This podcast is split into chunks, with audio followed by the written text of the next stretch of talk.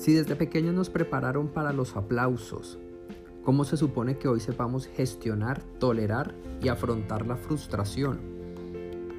Ahora más que nunca es el momento de aprender a tolerar la frustración, a liberarnos de la necesidad de controlarlo todo, de ser rígidos en relación a los resultados esperados en los tiempos esperados y más allá de esto, es el momento de desarrollar una habilidad camaleónica de adaptación que nos permita comprender los cambios y las dinámicas de nuestro entorno para acoplarnos y accionar rápidamente. Es reiterado el discurso de que debemos perseguir nuestros sueños.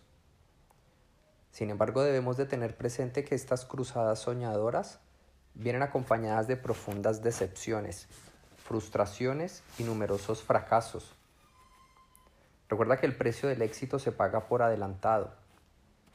La frustración es un sentimiento común que nace al enfrentarnos a algún acontecimiento que no podemos controlar o a un resultado que no teníamos contemplado y que puede representar un riesgo o una amenaza a nuestros planes u objetivos previamente trazados. La frustración como muchos sentimientos no es universal. Cada uno sabemos vivirla de una forma diferente. Puede ir acompañada de tristeza o de rabia, de ira o incluso de mucho dolor.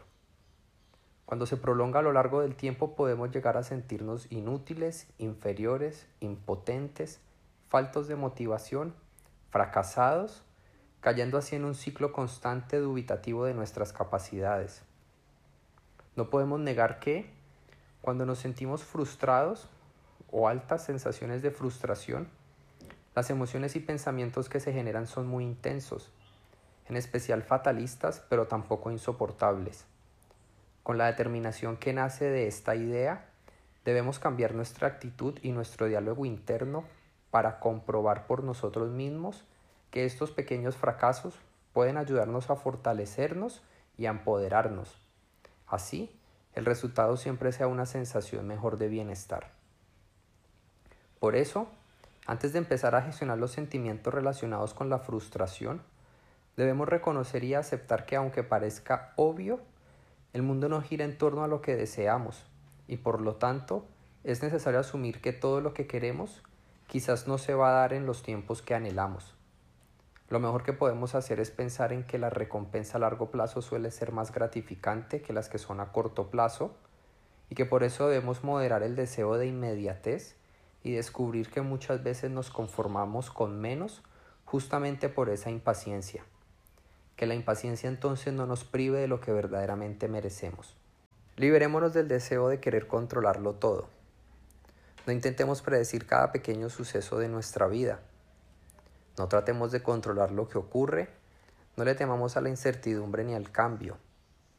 Permitamos que todo siga su curso natural sin apegarnos al resultado. La necesidad de control no te otorga la capacidad de modificar lo que acontece, pero sí te priva de tu tranquilidad. Abordemos entonces seis herramientas que tenemos para hacer más llevadera y expandir nuestro músculo de tolerancia a la frustración. Empecemos por reconocer nuestros límites. Nos gustaría, pero no todo está a nuestro alcance, ya sea por falta de recursos, de tiempo o de conocimiento. Todos tenemos nuestras limitaciones y es fundamental conocerlas y reconocerlas.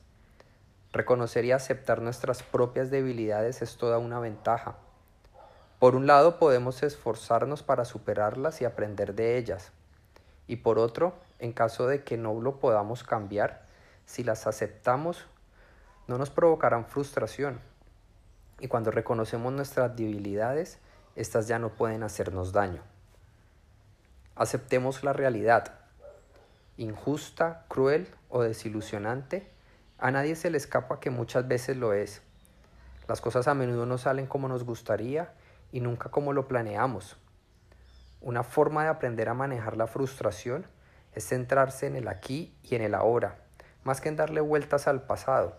Debemos sencillamente aceptarlo como es porque no se puede cambiar y al futuro debemos aceptarlo como venga porque no podemos controlarlo todo. Tengamos un círculo estrecho y cercano. Muchas veces estamos tan frustrados buscando una solución a como nos sentimos que nos olvidamos de que nuestro entorno más cercano puede ser la solución. Ya sea que necesitemos apoyo o alguien que nos ayude a reflexionar. Muchas veces una conversación honesta y llena de cariño nos dispone a tomar la situación de otra manera. Además, si nos interesamos por su experiencia con la frustración, podemos también aprender de ellos. Seamos flexibles. En tu camino, para alcanzar un nivel de tolerancia a la frustración aceptable, lo mejor es intentar ser flexible, tanto con los objetivos como con los tiempos. La realidad muy pocas veces se parece al ideal con el que nos enfrentamos a ella y ese choque suele provocarnos malestar. No te quedes ahí, acepta el malestar y date un tiempo para reflexionar antes de seguir adelante. Si nos dejamos llevar por el enfado que nos provoque un mal resultado, quizá nos lleve a tomar decisiones equivocadas y alejarnos de lo que merecemos. Planteémonos expectativas realistas, sobre todo cuando nos planteamos objetivos muy a largo plazo que implica un alto grado de tolerancia a la frustración. Intentemos marcar objetivos más pequeños y a corto o mediano plazo que nos motiven y que nos permitan superar la frustración en nuestro camino hacia aquello que buscamos y aprendamos de nuestros errores. En todo este camino hacia lo que nos hemos propuesto, lo más probable es que gocemos de una seguidilla de momentos fatídicos, algunas veces más y otras menos, pero es lo común. Y aunque muchas veces sobrepasa nuestro umbral de tolerancia a la frustración, y nos lleva a un límite donde queremos abandonar nuestros objetivos son muy útiles.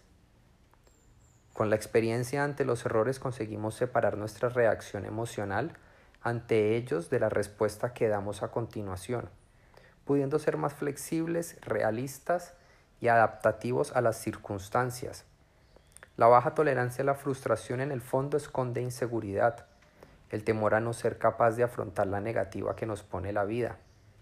Por eso es importante confiar en nosotros mismos, en nuestra capacidad para gestionar la incomodidad emocional y salir adelante.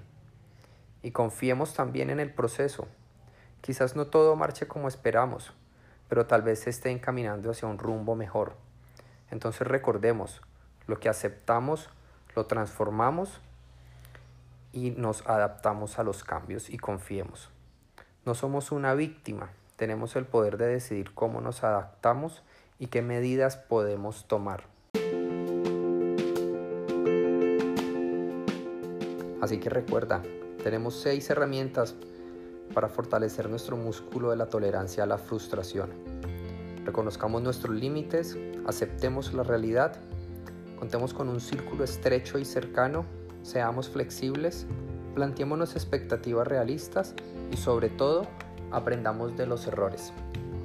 Espero que te haya gustado esta información en este nuevo episodio de este podcast de la intención a la acción.